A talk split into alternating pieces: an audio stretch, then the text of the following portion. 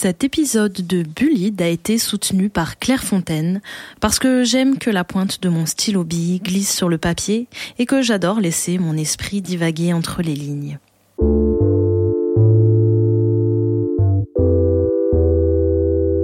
Bullide, le podcast sur le harcèlement scolaire qui redéfinit les marges.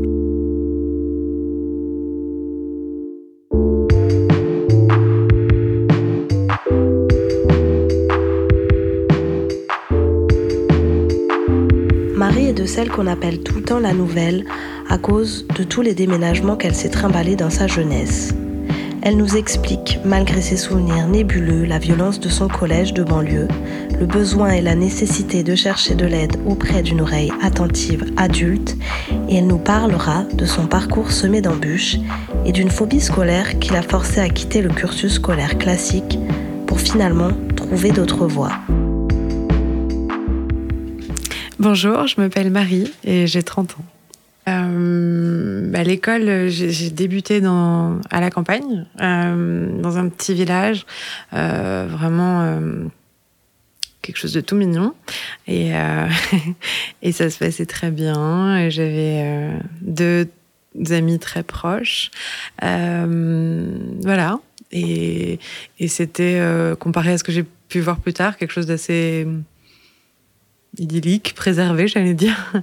Euh, voilà, mais j'ai été euh, vraiment euh, littéralement arrachée à cet univers-là parce que parce que le divorce de mes parents et puis ça s'est fait du jour au lendemain. Ma mère est partie un jour, voilà, avec avec les enfants à l'arrière de la voiture et donc j'ai perdu ma meilleure amie et puis les, les autres proches. euh, Enfin bon, voilà. Et, euh, et de là, euh, on a beaucoup bougé, droite et gauche, et puis des fois chez ma mère, puis des fois chez mon père. Enfin, voilà. Donc après ça, je ne vais pas te tous te les faire, mais voilà, c'était fragmenté jusqu'à ce que j'arrive aux années collège. Et là, et là, j'ai fait quatre ans dans le même collège, mais je suis arrivée euh, quelques mois après la rentrée en sixième, ce qui a suffi pour qu'on m'appelle euh, la nouvelle pendant deux ans. Et, euh, et puis donc, oui, très vite stigmatisée comme étant, comme étant différente, parce qu'on était dans un collège de banlieue. J'avais pas les les, les baskets Air Nike, tout ça, tout, je, pas les survêtements, j'avais pas la même manière de, de, m'exprimer probablement, enfin bon, euh, plutôt bon élève, etc. Donc voilà, je, je j'étais très vite euh, stigmatisée. Donc la blanche, la bourge, la nouvelle, voilà. Euh, ça c'était le tout début des années collège. Euh, c'est des souvenirs assez euh, assez brutaux. Euh, je c'est compliqué. Il y a le contexte familial qui était pas simple non plus, et puis il y avait aussi le contexte euh, euh, socio-économique qui était pas simple. Euh, en l'occurrence, euh, j'étais dans ce collège. On m'avait obtenu une dérogation parce que le collège dans lequel je devais aller, collège de mon quartier, une une professeure venait d'être poignardée. Elle était entre la vie et la mort. Donc, on m'a obtenu une dérogation pour aller dans le collège du, banlieue d'à côté. Euh, donc je l'ai eu parce que parce qu'il y avait ces circonstances là et, euh, et que j'avais des, très bonnes notes. Et donc on a prétexté un voilà une classe spéciale. Il y avait une classe européenne euh, où on apprenait deux langues dès la sixième dans le collège d'à côté. Donc j'arrive dans ce collège là et là le jour où j'arrive. Un jeune homme vient d'être euh, tué. Il appartenait à, ce collège-là. Euh, et euh, c'était une histoire de, règlement de compte, vente de drogue, voilà. Donc, d'un coup, le, collège a été envahi par tous ses, amis qui sont venus le venger en saccageant le collège. Donc, c'était mon premier jour. Euh, Ah oui. On nous a dit mettez-vous en rang, mettez-vous en rang dans le dans le hall du, du collège et euh, voilà serrez-vous les uns contre les autres et euh, les, les grilles étaient fermées parce que voilà ils- on était assaillis de tous côtés. Et, euh, et les, les, les, les pompiers et la police se faisaient caillasser de, de, par les jeunes, mais de l'intérieur du, du, à travers les grilles. Donc ils pouvaient pas entrer. Donc voilà. Et pendant ce temps, on mettait le feu aux poubelles. euh, c'était- Sympa le premier jour de rentrée. je l'ai fait. Ouais, voilà, c'était ma, ma rentrée. Euh, je me rappelle de la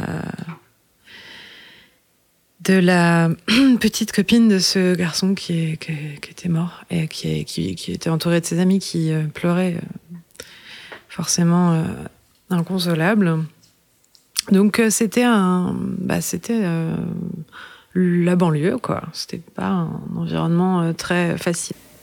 Comment est-ce que tu définirais le harcèlement et sous quelle forme ça s'est présenté pour toi?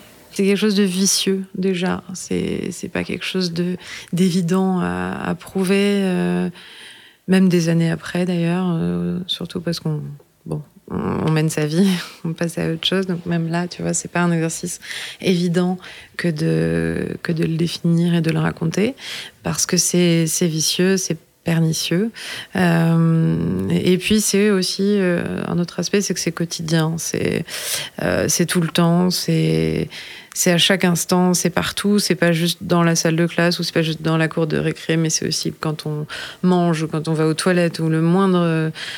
Tout le temps, voilà. Et si jamais on devait les croiser en dehors. Moi, à l'époque, il n'y avait pas euh, tout le côté Internet, etc. Mais j'imagine euh, très bien l'enfer que ça peut être aujourd'hui avec cette dimension supplémentaire.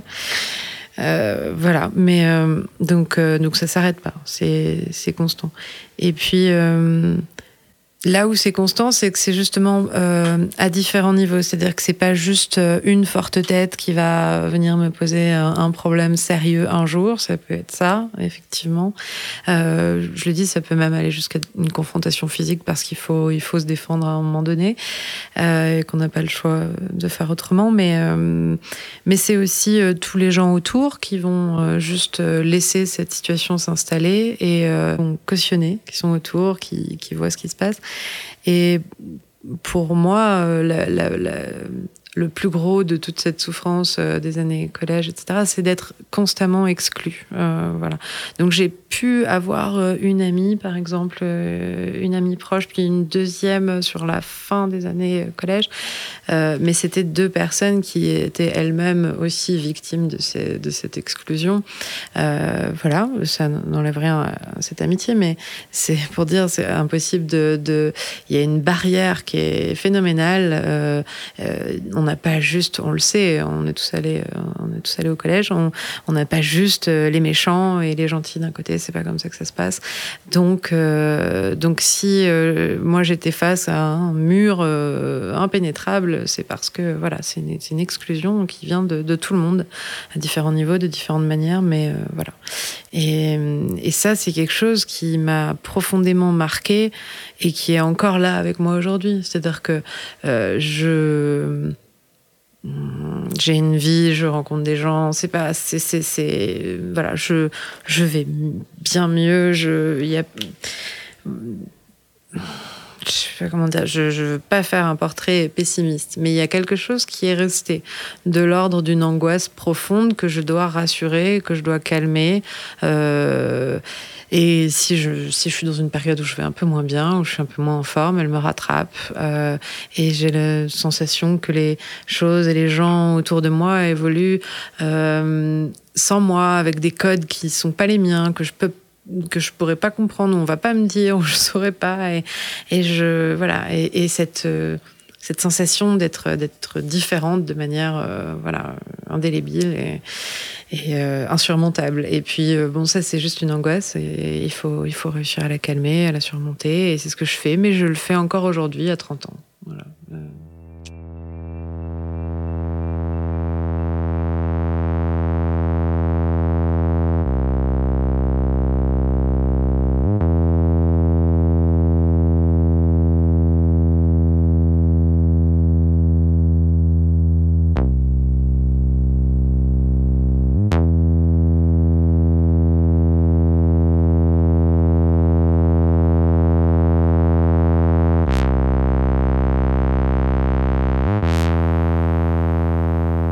Me suis pas laissé faire hein, de manière générale et je.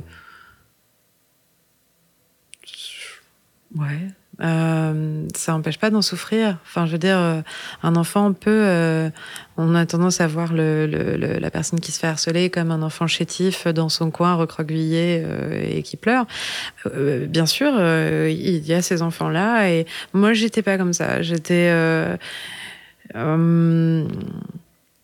J'étais costaud. Et euh, s'il fallait se défendre, bah, je me défendais. Si je me faisais attaquer, je répondais. Je je me suis jamais laissé faire. Mais ça veut pas dire que j'en ai pas souffert. Au contraire, je pense que euh, bon, bah, pour s'en prendre à moi, il fallait y aller d'autant plus fort. Euh, et on ne s'est pas gêné non plus pour, euh, pour faire ça. Donc c'est pour ça que je dis que c'est pas forcément la solution. Hein. Un enfant qu'on n'aide pas, il va s'endurcir. Est-ce que c'est vraiment la bonne chose? Parce que moi, du coup, bah, on, s'opposait à moi de manière de plus en plus forte ou, de, ou, groupée, ou, etc. Enfin bon, on développait de, l'ingéniosité, mais voilà. Mais bon, je, suis restée comme ça et puis je. Après, j'ai fini par, euh, par partir, par quitter le système, système scolaire. Mm.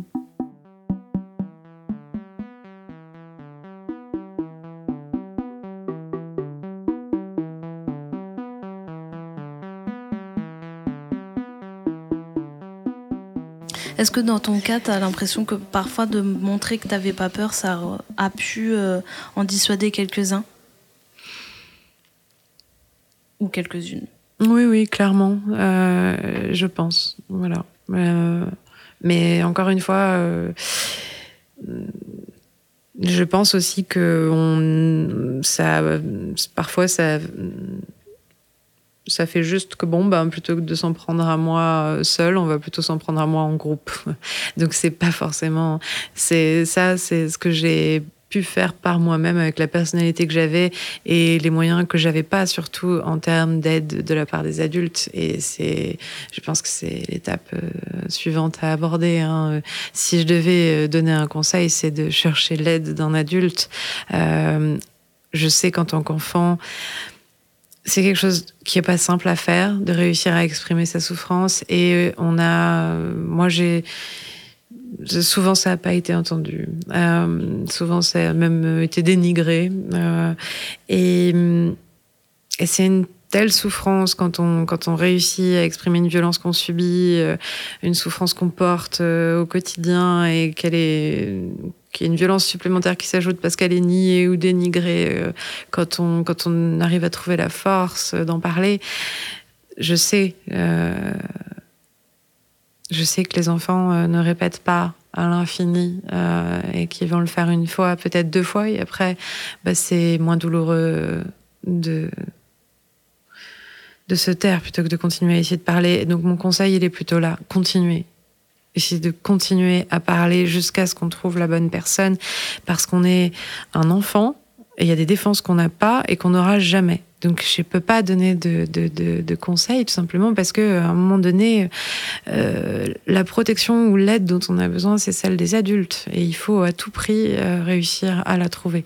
Et j'ose espérer que les mentalités changent, que les choses évoluent et que ben, ton initiative, Malika, fait partie de ce mouvement-là. Et c'est pour ça que je témoigne aujourd'hui, alors que c'est pas quelque chose d'évident pour moi et que c'est peut-être des souvenirs dans lesquels personne n'a envie de se replonger. Mais dans l'idée, c'est ça, c'est euh, parler, euh, essayer de, de, faire avancer ce sujet qui devient un sujet de société, tant mieux.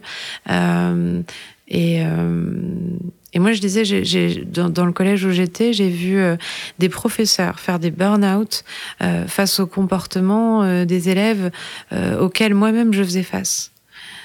Et j'ai vu des, mais plusieurs professeurs craquaient euh, vraiment. Et, euh, et, on avait d'ailleurs euh, pendant des mois, des fois, pas de remplaçants. C'était un vrai problème. On, on, avait des lacunes dans certaines matières. Enfin bon, euh, c'était une grande difficulté. Je comprends pas euh, que le collège sache à quel point, ne serait-ce que les adultes, souffrent euh, et ne prennent pas plus en considération euh, la parole des enfants. Donc encore une fois, j'espère que ça va évoluer. Mais voilà, moi j'étais euh, face aux mêmes personnes, sauf que j'étais une enfant. Donc c'est inadmissible que cette souffrance soit pas entendue et, et elle n'a pas besoin d'être physique. Cette violence pour être pour être extrêmement grave, tout aussi grave. Et euh, comment tu as fait pour euh, bah, survivre à toutes ces années euh, collège ben, Il est vrai que ça s'est terminé avec une phobie scolaire. C'était mon, corps qui me disait que je pouvais plus que je pouvais plus supporter davantage. C'était des des nausées, des, vomissements, des, des, des vertiges, des crises d'angoisse qui qui se calmait dès que je quittais les lieux. Euh, donc, euh, donc naturellement, euh, la solution sans aide extérieure, encore une fois, elle s'est imposée. Il fallait que j'arrête les cours. donc, ce que j'ai fait très tôt, alors que j'aurais aimé continuer et qu'il y avait vraiment, il y avait en plus une matière une matière qui, avait clairement ma sensibilité et pour autant je j'ai pas pu continuer. Euh, mais c'est pas grave, j'ai enfin c'est pas grave disons que la vie s'est pas arrêtée. Euh, au contraire, elle peut continuer euh, à l'extérieur. Donc, euh, donc c'est ce que j'ai fait. C'est comme ça que j'en suis sortie, en me reconstruisant en dehors de, tout ça et, en mettant dans un premier temps toute scolarité entre parenthèses. et vu que j'étais débrouillarde, assez mature, etc., j'ai pu commencer à m'insérer relativement jeune dans la vie active euh, et, euh, et, à me reconstruire comme ça. Mais c'est quelque chose qu'il faut soigner quand même parce que c'est quelque chose que j'ai très vite retrouvé et notamment euh, une de mes ma première expérience professionnelle s'est terminée avec un harcèlement. Euh, j'ai été arrêtée par la médecine du travail hein, et donc je retrouvais les mêmes euh, la même souffrance. Euh, les adultes font la même chose entre eux.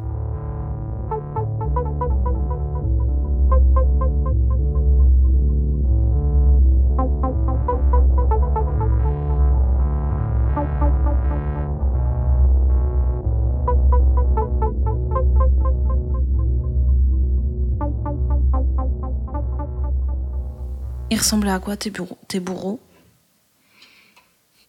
Moi, j'aurais tendance à justement à, décrire euh, tout un environnement. Quand je, te parlais tout à l'heure de aujourd'hui même en tant qu'adulte, euh, si euh, je suis dans une période où, je me sens un peu moins bien, ou je, enfin, je vais très vite avoir ces angoisses qui reviennent. Les dynamiques de groupe, par exemple, c'est quelque chose qui me qui m'angoisse aujourd'hui encore. Et je, je, dans mes dans mes relations, j'ai plus tendance à avoir des, des amitiés qui sont qui sont individuelles euh, en dehors de, toute dynamique de groupe. Donc, si je si je revois mon agresseur, j'ai l'impression de revoir plus une, masse, euh, une masse de laquelle chacun va euh, réussir à m'agresser d'une manière ou d'une autre dans la journée à sa façon une insulte ici, un coup là. Et c'est chacun vraiment y contribue, mais c'est quand on quand on est pris à partie comme ça. En tout cas moi, c'était c'était comme mettre le souffre-douleur de toute une classe. C'est pas c'était et alors euh, je pourrais euh, sortir un gamin du lot et dire alors lui il était comme ci comme là, mais vraiment c'est pas comme ça que je le que je, que je même que je l'ai que je que, c'est encore à l'intérieur de moi aujourd'hui, euh, mais plutôt comme comme leur dynamique à eux que j'ai dû subir pendant quatre ans. Et pour moi, c'est quatre ans d'enfer. Euh, et non, c'est pas, ça rendrait pas justice à mon histoire que d'en sortir un pour te le décrire. Et euh, comment est-ce que tu te défendais euh, principalement? C'était quoi tes tactiques un peu euh, Est-ce que tu as des, un souvenir aussi marquant d'une fois où, tu as réussi à, à ce qu'on arrête de t'emmerder? Je crois qu'essentiellement, ce, que je, ce que je parvenais à, faire ou ce que j'avais tout simplement dans, dans, mon caractère, c'est d'être assez de pas me laisser intimider en fait. J'étais euh, j'étais assez costaud euh, de cette manière-là et il y a beaucoup de, beaucoup de situations dont je me suis sortie juste au bluff et euh, et juste jour, j'ai dû mettre une, claque à un garçon et je me défendais. Sinon c'était c'était moi qui me faisais attaquer et ça l'a tellement surpris que en fait sur le coup il a il y a eu une demi-seconde où j'ai vu dans ses yeux, il s'attendait pas du tout. Moi non plus, parce que c'était la première fois que je mettais une claque. Et il y avait toute la cour de récré qui était là. Et, et il a levé sa main vers moi. En, retour, juste après, dans la deuxième seconde qui a suivi. Et j'ai pas bougé, j'ai pas, j'ai pas fait un mouvement où j'ai esquivé son geste à l'avance, euh, où j'ai eu peur, où j'ai, j'ai même pas cligné des yeux. Je suis juste restée euh, parfaitement droite et, je l'ai regardé. Et, et il allait falloir qu'il mette une claque là comme ça à une fille qui était qui allait pas se défendre. Et puis là maintenant il y avait aussi euh, euh, tout le monde regardait il y avait les surveillants etc voilà et donc euh, ça a suffi. Mais si j'avais je pense que si j'avais essayé d'esquiver peut-être qu'il aurait fini son geste je crois que ce qu'il a ce qui a arrêté son geste bizarrement c'est je me rappelle pas de la suite. Je me rappelle juste de ce moment là parce que je cherchais un moment marquant je suis là. Mais je sais que voilà il a arrêté son geste. Alors après c'est c'est rarissime, mais je crois que de manière générale, ça illustre en tout cas ce que j'avais, c'est-à-dire que je, jouais au poker euh, constamment. J'étais terrorisée à l'intérieur, euh, mais il était hors de question que ça se voit. Euh, c'était ma seule chance de m'en sortir. Et cette fois-là était rarissime. J'ai utilisé la force, mais sinon, de manière générale, j'avais à peu près aucune chance de m'en sortir par la force. Euh, soit c'était un garçon, euh, soit ils étaient trop nombreux, même si c'était des filles ou, quoi. Donc je, non, non, je pense que c'était plutôt euh, la plupart du temps, si on a l'impression que ça glisse, les insultes, les menaces, ou etc., et que la personne bah, arrive à continuer sa journée comme si de rien n'était, ou son voilà, ça, parfois ça suffit. Voilà. Donc c'est, je crois que c'est une, des rares armes dont je me souviens. J'ai pas des. C'est difficile d'avoir des souvenirs précis, mais ouais, il y avait ça.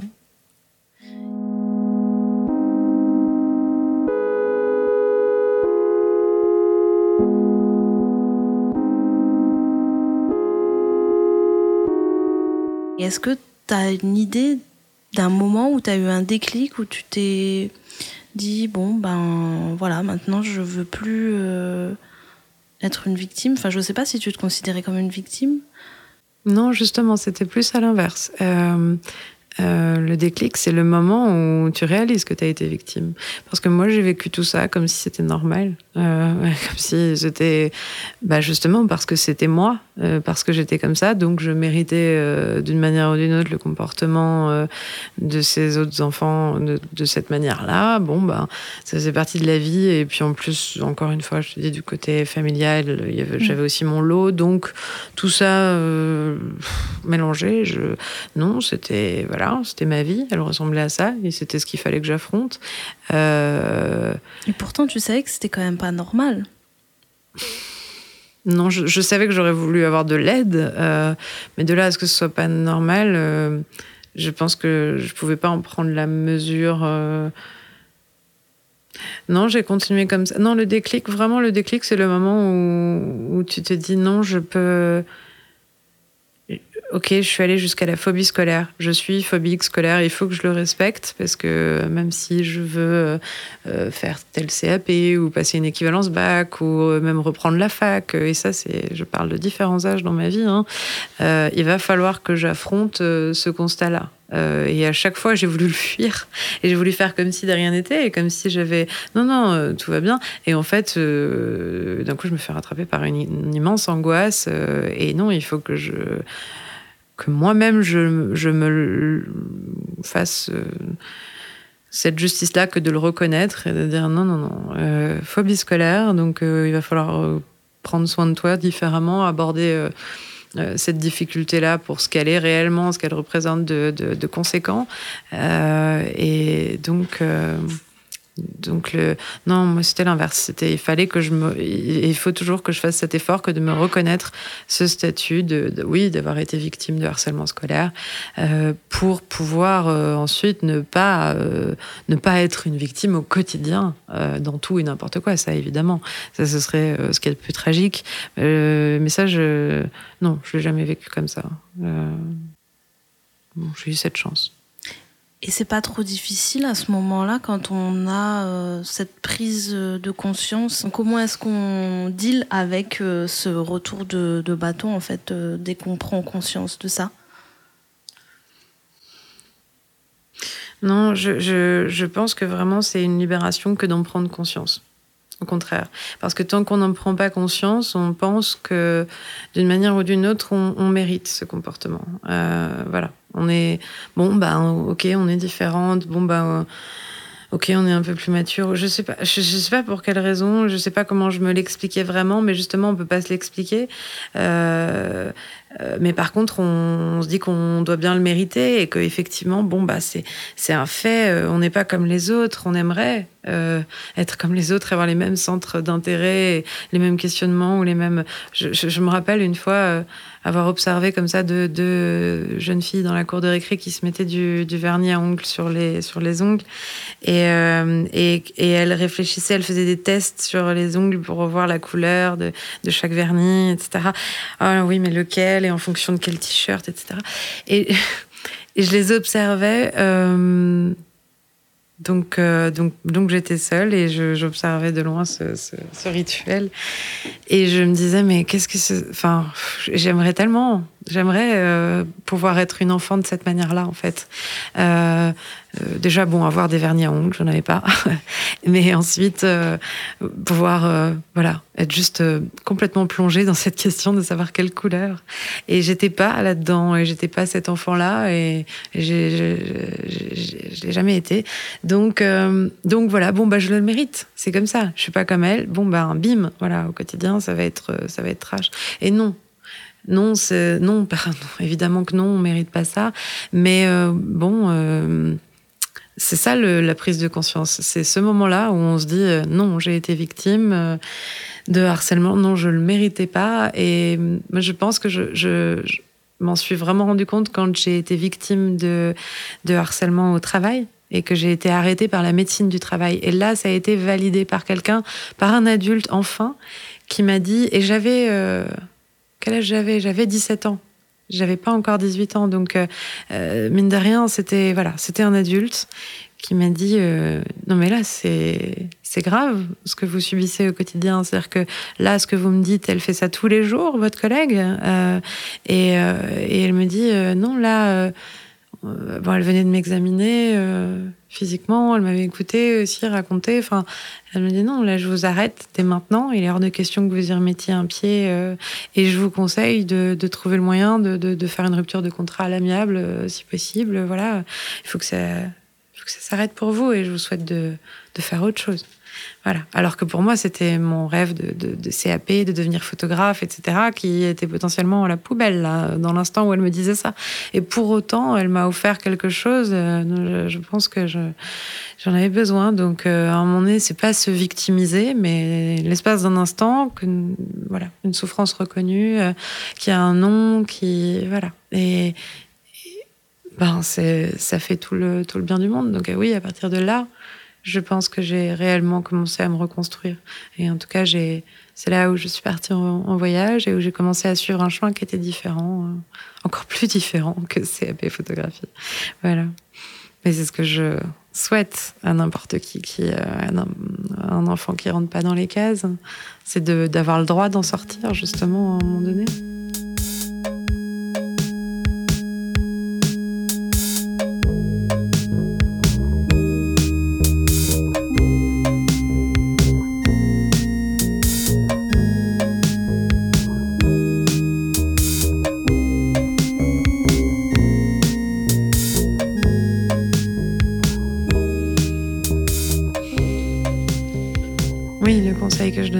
C'était de, de surtout pas lâcher ça et de continuer à, essayer de parler. Euh, ben, je sais que c'est difficile de répéter plusieurs fois la même chose, euh, euh, des choses violentes. on n'a pas, on n'a pas forcément l'énergie de le faire à l'infini. Je dirais qu'il faut trouver une personne de confiance, qu'il faut protéger cette parole-là et ben, j'irais jusqu'à dire que même si la CPE vous inspire pas confiance, bah, c'est que c'est pas elle, euh, parce que on a un instinct en tant qu'enfant euh, et on peut s'y fier. Et donc, si instinctivement tel ou tel adulte, même si c'est censé être lui, bah, vous inspire pas confiance, bon bah laissez tomber et allez chercher vraiment. ça peut être même quelqu'un de votre famille. Ou l'essentiel, c'est de parler. Et puis après, je pense que c'est le rôle des adultes que de que de relayer cette parole, que de trouver euh, euh comment euh, comment la comment la faire euh, passer à la bonne personne, à des personnes responsables au collège, etc. Mais ça se fera pas sans votre accord. Et voilà. Mais la toute première étape, effectivement, c'est de c'est de trouver cette personne de confiance. Je sais pas si ça répond à ta question, mais ouais. voilà. Et j'ose espérer euh, je le dis en tant qu'adulte, que oui, cette personne-là saura quoi faire ensuite. Euh, parce que ça, c'est pas, c'est pas à vous de le savoir à l'avance, en tant qu'enfant. Et par rapport euh, à une espèce de sensation de honte qu'on pourrait avoir de dire les choses vraiment, comment la surpasser elle aussi? Oui, c'est vrai.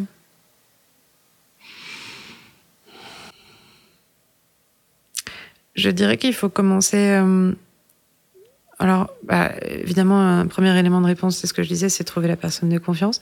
Mais même là, bon, c'est celle euh, en qui vous présumez avoir confiance. Il va falloir qu'elle fasse ses preuves. Donc, euh, ben, il faut pas se dire qu'on va commencer par raconter les choses les plus dures. S'il y a des choses qui, qui paraissent honteuses ou euh, vraiment pas dissibles, bon, pour une raison ou une autre, bon, bah, on les laisse de côté deux minutes, et je dis bien deux minutes, mais le temps de, voilà, euh, peut-être dire ce qui est le plus évident d'abord. Et puis, euh, si une vraie relation de confiance s'instaure, peut-être qu'à ce moment-là, ce sera, ça paraîtra un peu moins dur. Et des fois, on ne sait pas ce qui se passe quand on commence à dérouler le fil.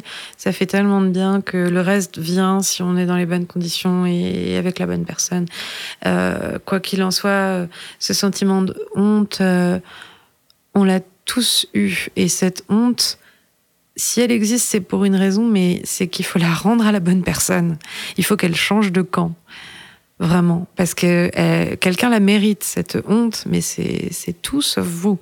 Donc, parler, c'est la première étape justement dans ce sens-là. Et il faut que la honte change de camp. C'est ça la bataille à mener. Bah merci. bah merci à toi de, de t'être euh, penché sur le sujet et d'essayer de faire avancer les choses.